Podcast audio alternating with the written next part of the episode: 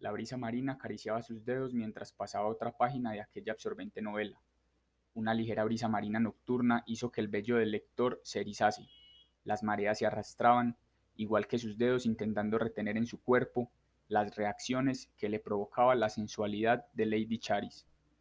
Embelesado por las tintas, la suave temperatura marítima en otoño y el creer que podía oler a su ficticia princesa, empezó a experimentar en carne propia los pequeños mordiscos en el cuello, las uñas arañando sus carnes y la suave nariz de la dama más allá de las líneas.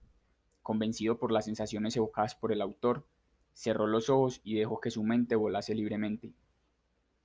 Una astuta sirena, quien no precisó de técnicas de seducción físicas, tomó la obra en sus manos para continuar leyendo con voz melosa, mientras una compañera emulaba las tintas cuando una tercera lo arrastraba lentamente. El solitario varón, quien se sentía en un sueño disfrutando de lo que consideraba el arte de la inmersión gracias a la pluma del autor, fue callado con un beso poco antes de caer al mar.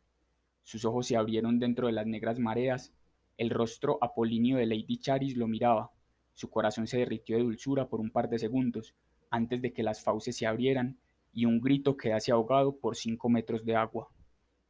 Horas más tarde, el libro apareció en la arena mojada, rasgado y marcado por unos labios ensangrentados.